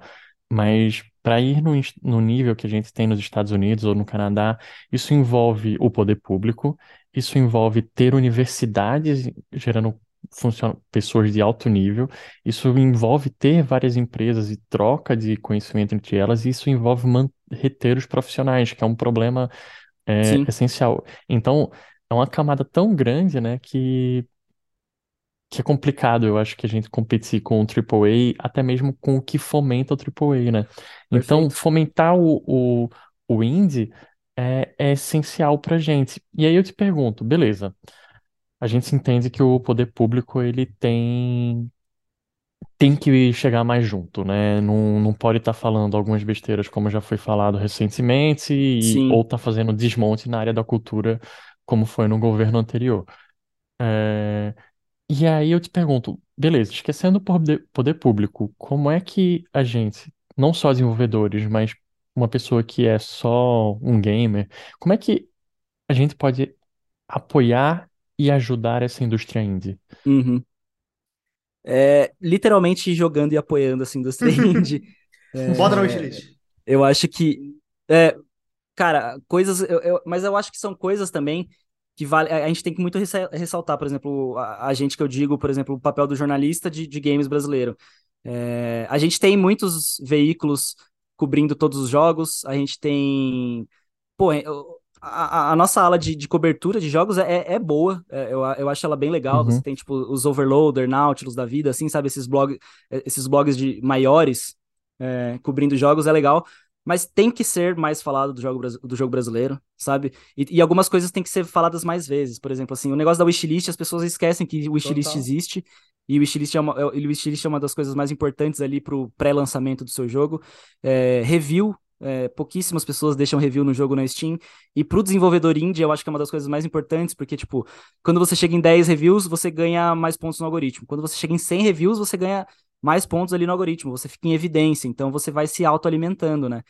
Então, essas práticas simples, sabe? De, tipo, é, curtir o jogo na Steam, dar o wishlist, é, comprar o jogo. Gente, jogo brasileiro é, é coisa de 10 reais, 20 reais, É, 30 total. reais. Um jogo brasileiro caro Bom, dois é reais, tá ligado? Tem jogo de dois reais, pelo amor de Deus. um jogo brasileiro caro. Tipo, o, o Dungeon Drafters, que lançou semana retrasada, ele, ele é um jogo brasileiro que você pode considerar caro. Ele é 75 reais na Steam. Mas é porque é um jogo gigantesco. É um jogo, tipo, com uma rejogabilidade imensa e tudo mais. E 75 reais, o jogo, né, de um jogo caro brasileiro é tipo um quinto de um AAA, sabe? Então, meu, você é um gamer ávido aí que joga muito, pô, você adora jogar. Pega, tipo, 50 conto que você quer gastar com jogos e compra cinco jogos brasileiros, sabe? E testa. E se você curtir, fala pros seus amigos, sabe? Compra lá, tem jogo de dois reais, a gente falou, tem jogo de um real, tem jogo de três reais. É, então, é, tem isso. As pessoas, o, o jogador precisa divulgar mais também, precisa jogar mais. Só que é, é, é, o, é um ciclo vicioso, né? Tipo, é a- o ovo e a galinha. o jogador não joga porque não tem visibilidade uhum. ou não tem visibilidade porque os jogadores não jogam. A gente nunca vai saber, né? A gente nunca vai, vai saber exatamente isso. Mas da parte do jogador, é, é isso. É tipo, jogue, dê o wishlist, curta as redes sociais desse, desses estúdios. Todo estúdio brasileiro, indie, tem Instagram, tem TikTok. TikTok ainda não, mas tem Instagram e tem Twitter. Então, se você tem essas redes, já curte as duas redes. Se você tá no TikTok, já curte no TikTok. É... Da outra parte, da parte do jornalismo, precisa cobrir mais, precisa ter mais, é... precisa ter mais visibilidade. Tipo, eu entendo que os, os grandes blogs, os grandes, os, as grandes, né, os grandes veículos de, de jornalismo precisam de números, precisam de, de, de dados. Então eles, o que, que eles vão falar do jogo indie? Eles vão falar do, do Bag Dex, né, do, do Pokémon brasileiro. Eles vão falar do GTA brasileiro, 171 eles vão falar do jogo do Cellbit, eles vão falar de Ordem para... do, do Lenda do Herói. Mas, pô, faz uma notinha aí de um, de um outro jogo indie brasileiro, tá ligado? Não mata ninguém, né? Caraca, né? Comenta um pouquinho. Top 10. É, uma listinha, faz uma listinha, uma listinha por, é, uma listinha por mês. Porra, pega essa lista que você já criou de 150, né? Escolhe 20. pode copiar. Tá tudo bem. É, copia. Pode, pode copiar. Copia o texto, pô, você copia o texto, põe na sua página, não, não, não vou ligar não, se for para divulgar o brasileiro. Mas, tipo, falta, falta cobertura mais, mais, é, mais especializada, mais, não especializada, especialização é foda de falar, mas mais interessada e mais é, querendo falar dos jogos brasileiros, assim. É, eu não me ponho como grãozinho de areia. Grãozinho de areia, não. Como fala? A última bolacha é, do pacote. Né? Grãozinho brilhante, a última bolacha. É, eu não sou absolutamente nada disso. Eu sou só um cara privilegiado que consegue ter um trabalho e, e, tocar esse, esse, esse projeto de divulgar jogos brasileiros.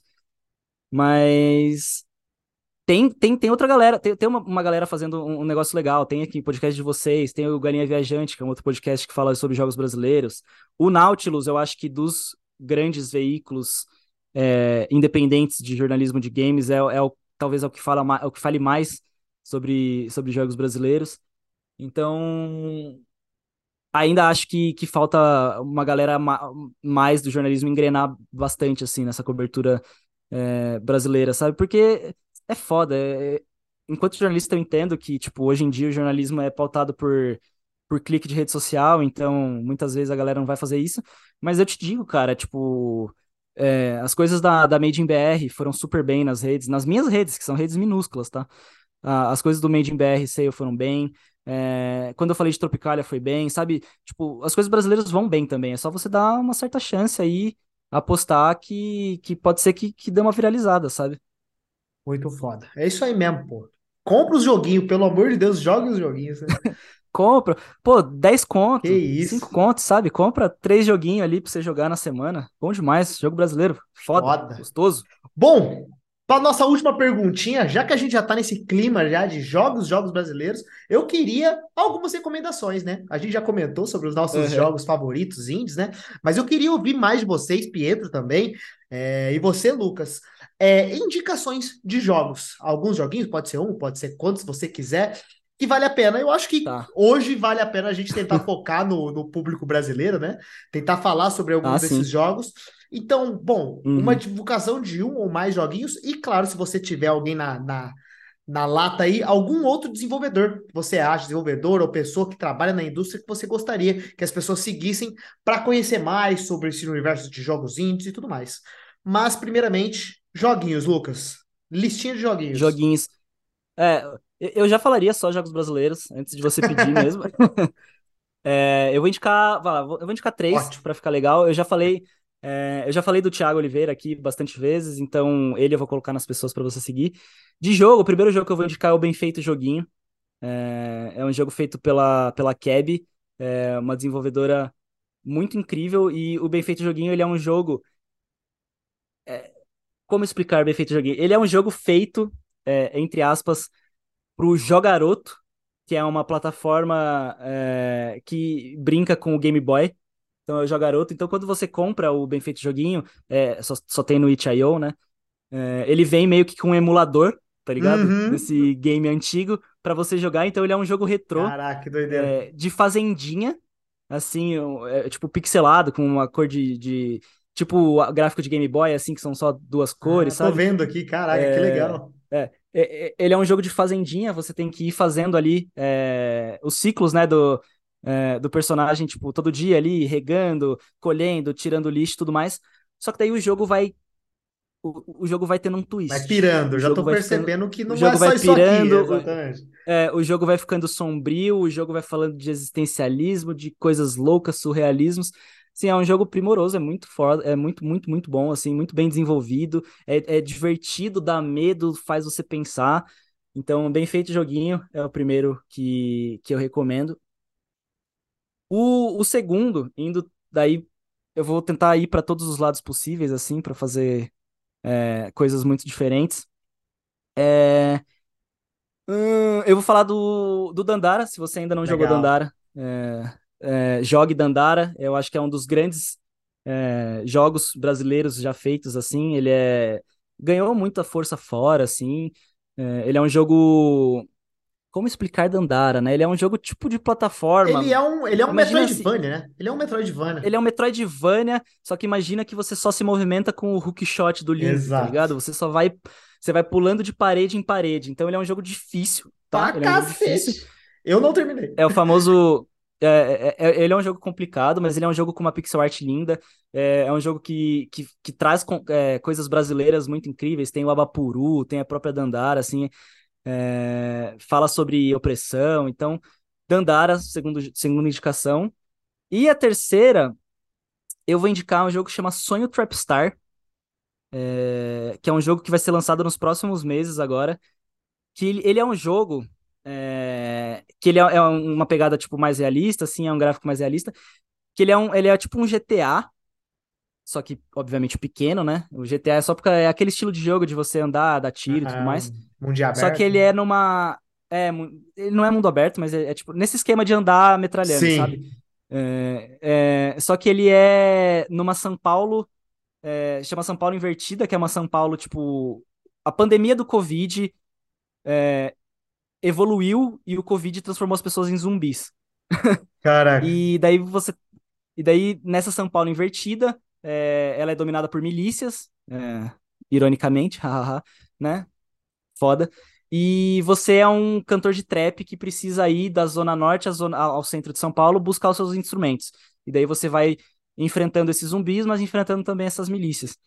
É, e é muito legal porque ele é um jogo feito pelo Alexandre de Maio, que ele é um jornalista e quadrinista. É, foda, um cara, um cara muito foda, que assim, que, que faz quadrinho, que faz jornalismo independente, é, um dos caras estava na fundação do Catraca Livre e tudo mais.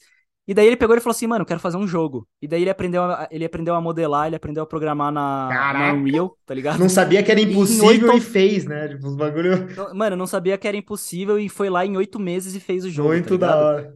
Então, é, bem feito joguinho, que é um jogo retrô, o Dandara, que é um Metroidvania pixel art, e o Sonho Trapstar, que é um é, Dead Island GTA do trap.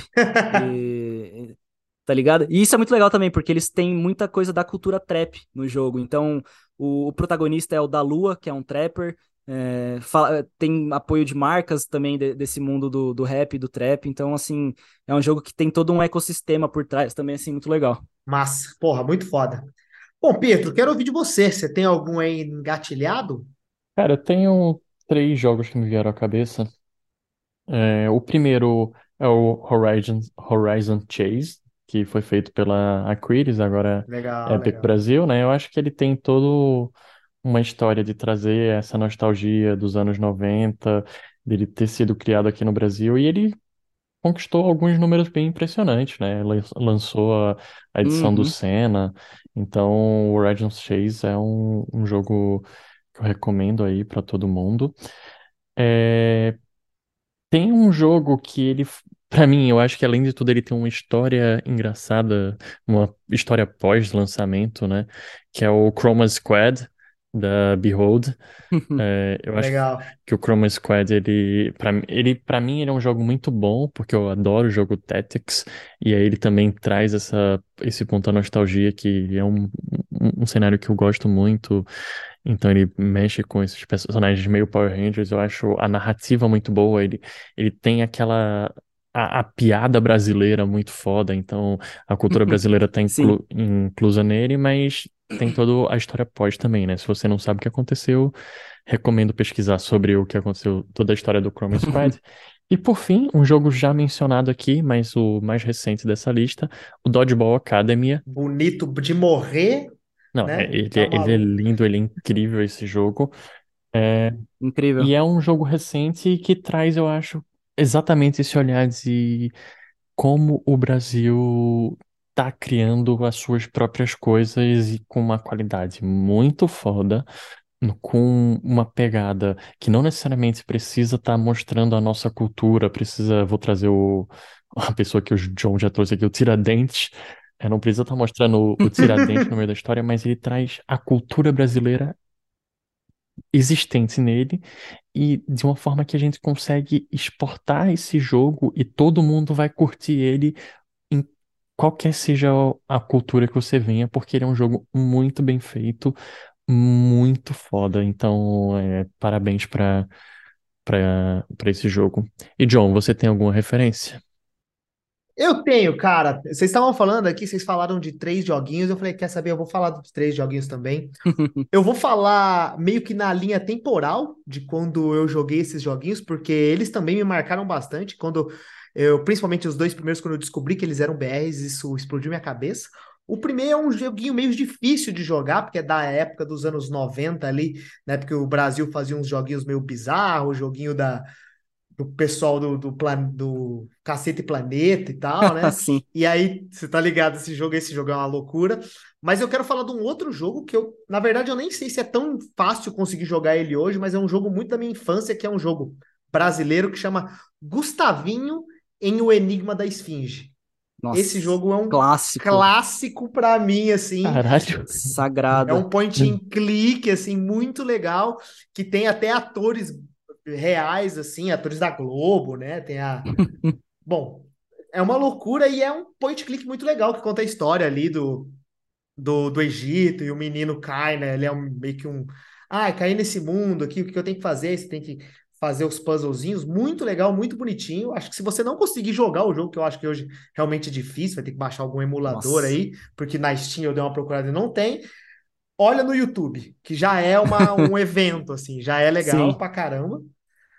Um outro cara, você comentou deles, e para mim, eles, eu acho que na época, quando eu entrei na faculdade, ele era o meu sonho de aonde eu queria trabalhar, né? Todo mundo fala, ah, eu queria trabalhar na Valve, né? Na época de ouro da Valve, eu queria trabalhar na Beholder por causa do Knights of Pen and Paper. Eu acho que ele, Nossa. o primeiro Knights of Pen and Paper, é um marco para mim, né? Quando eu descobri, caraca, esse jogo incrível brasileiro.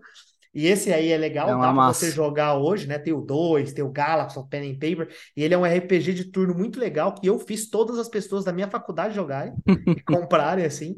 Ele tem toda uma temática, igual que a gente comentou, né? Tem todas essas referências brasileiras, então tem, ah, assim, você luta contra o, o Curupira, mas também tem toda uma referência de universo RPGístico, né? Que ele emula que você tá jogando uma um RPG, né? Então tem o narrador, tem as classes, os personagens. É incrível, é, é incrível. É muito legal, muito bonitinho. E, e o port que eles fizeram, que originalmente é um jogo mobile, mas que tem para PC, é muito legal. Eu aconselho mobile, eu acho que ele é um jogo incrível para se jogar mobile. Nossa, é excelente para jogar em trânsito, em Isso, na, nessas coisas assim. É, ou em ou na aula, né, de programação que eu estava na faculdade, é um ótimo jogo para jogar. Eu acho é, era último... pesquisa, era pesquisa. É, eu já estava ali, já criando o meu back, backlog né, de trabalho, Sim. com certeza. E o último jogo, eu acho que é, é o, o estúdio em si tem grandes obras brasileiras, mas o, o, último jogo, que você até fez uma entrevista com eles, Lucas, que é a galera da Joy Masher e o Revengeful Guardians, Moonrider. Eu acho que o último jogo que eles Fantástico. fizeram Sim. incrível. Acho que toda a trajetória do, do, do, Danilo e da Thaís é muito foda. E esse último jogo deles, eu acho que você tem que olhar, é uma obra-prima. É o que a gente comentou, né? Desse, dessa temática um pouco mais retrô, e ele tenta emular a, o gameplay retrô de jogos antigos, assim, e. Sim. Tirando isso, ele é um jogo incrível por si só, assim, visualmente, uhum. esteticamente, é, sonoricamente, game design, level design, é tudo muito legal e muito bem feito. Dá uma olhadinha no Vengeful Guardian Moonrider, mas se quiser, dá uma olhadinha nos outros jogos deles também, que é Sim. só coisa muito foda é muito legal que eles têm uma proposta que eles estavam falando, que é um pouco de brincadeira, mas um pouco de verdade também, que eles hum. começaram hum. com o jogo 8 bits, aí eles passaram pro 16 bits, e eles falaram Sim. que agora eles têm que ir pra era poligonal PlayStation 1, tá ligado? Porra, é isso que, eles, que eu quero. Que, que o, a ideia deles era estar, é estar sempre 30 anos atrás do que a, a, a indústria atual, assim. eu achei, eu achei muito massa isso. É, e a estética PlayStation 1 tá voltando, né? Eu acho que eles estão no tá, timing tá. certo, assim, pode crer. Bom, eu estou, já estarei esperando para comprar na, na, Steam quando lançar. Sim, eles são incríveis. Foda, os caras são muito foda. Bom, gente, muito foda. Muito obrigado, Lucas, pelo papo. Eu acho que você deu essa visão completa, basicamente, para a gente de como está a indústria hoje. Eu acho que abre muito o olho e também eu acho que cria essa coçadinha da pessoa que quer começar, quer desenvolver seus jogos, entender como é que está o mercado hoje, as dores e também as alegrias de desenvolvimento uhum. de jogo indie. E muito obrigado pelo papo, cara. Obrigado pelo, pela, pela divulgação que você está fazendo aí com os jogos. Eu acho que é um puto trabalho muito foda. Eu já tô rasgando muito aqui, como é, é rasgando muitas. A rasgação elogio, de seda. Né? Rasgação de seda. Mas eu acho que, porra, muito foda o seu projeto. E obrigado novamente pelo papo. Que isso, eu, eu que agradeço o espaço aqui de vocês. Gosto muito do, do GD de Bolso. É, acho legal, assim, é, a minha ideia era, era falar também bastante sobre desenvolvimento, assim, mais para teoria. É, um dia, quem sabe, eu consigo trazer isso pro, pro, pro controles. Mas obrigado pelo espaço de novo. Não sei se eu já posso fazer o jabá aqui. Por favor, é isso que eu quem quero. Quiser, quem quiser mais dicas de jogos brasileiros, é, esse, como eu falei, esse ano eu fiz. Eu estou fazendo ainda é, várias listas de jogos para as pessoas conhecerem. Já tem 150 jogos ali que estão em desenvolvimento atualmente. Mas os episódios também, episódios semanais com desenvolvedores falando de seus jogos. A gente já teve 42 episódios, já falamos aí desde de Fobia ali, o Resident Evil brasileiro, né? até, a, até hoje que eu estava gravando uma, uma entrevista com a Ana Pepper do Monstrous Love, que é um, jogo erótico entre mulheres e monstros. Então, o, a gama de jogos brasileiros, né? é, a gama de jogos brasileiros é realmente muito grande. Então, se vocês quiserem seguir em redes sociais, é, no Twitter é controlescast, que não cabia controles voadores. É, no Instagram é arroba controles voadores. Em todos os outros restos é controles voadores. Eu, eu já tenho conta feita na Twitch, no YouTube, no TikTok, mas ainda não comecei a postar nada. Acho que o próximo, a próxima rede vai ser o TikTok. Estou ainda aprendendo. É, a, tá, tá, fazendo a... sucesso, não tem é, jeito. É, tô, tô, tô, querendo ver assim como não fazer vídeos cringe, né? Uhum, é, então... Como não parecer um tiozão, igual eu. É, porque, tipo, pô, eu já não sou um adolescente, então eu não sei fazer direito coisas no TikTok. Mas sigam nas redes, a gente tem site também, www.controlesvoadores.com.br e tem os textos no site do Terra, porque o Controles é um parceiro do, do Terra Game On, então os textos vão sempre para lá. Se você for em alguma das redes, já vai ter, tipo, lá o Linktree com todas as outras. Então, se você gosta de joguinhos brasileiros, ouça o Controles Voadores aí semanalmente e segue a gente na rede que eu falo bastante bobagem, mas eu falo bastante de, de joguinho brasileiro também e outras coisas. Então, valeu pelo espaço, gente, de novo. Porra, tamo junto, cara. Valeu demais. E obrigado também, Pietro Amaral, pelo papo aí, todos os seus insights, sua listinha de joguinhos. Obrigado. Valeu, valeu, Lucas. É, muito obrigado por ter vindo e não obrigado não só pelo, por ter vindo, por ter agradecido esse episódio de hoje com toda essa fala, que eu acho que ela vem realmente de uma pessoa que está querendo ajudar a, a indústria, e isso reflete no projeto que você está fazendo, né? O Controles é um projeto muito foda, que espero que só tenha mais episódios dele. Recomendo a todo mundo, quem queira, por favor, escuta mais do Lucas lá. Tem, eu, eu sempre fico de olho em qual, pelo menos eu olho qual foi o jogo que falou dessa vez para eu dar uma pesquisada nesse jogo. Sim, total. Então, que massa. Valeu, obrigadão. então, por favor, galera, fica de olho nisso. E John, Eu. Onde é que você dá cinco estrelinhas pro GD de bolso? Boa. Bom, além de acompanhar o Lucas e o, o Controles Voadores, caso você queira também ouvir mais episódios do GD de bolso, é só você procurar a gente no Spotify, onde lá você vai poder ouvir os outros episódios do GD de bolso e também dar suas estrelinhas, como o Pedro falou, né? Dar uma moral pra gente lá, pra gente ser mais divulgado. E claro, se você quiser acompanhar todas as postagens e as novidades do GD de Bolsa, os outros episódios que saem, é só seguir a gente nas redes sociais, no Twitter e no Instagram, e já já em algum momento talvez a gente faz um TikTok ou outra coisa, é, por arroba GD de Bolsa. É só procurar a gente lá, seguir a gente e show de bola. Valeu! Gente, muito obrigado por terem ouvido e até aqui. Um beijão no coração de todo mundo e tchau, tchau. Tchau. Tchau, tchau. Tchau, tchau.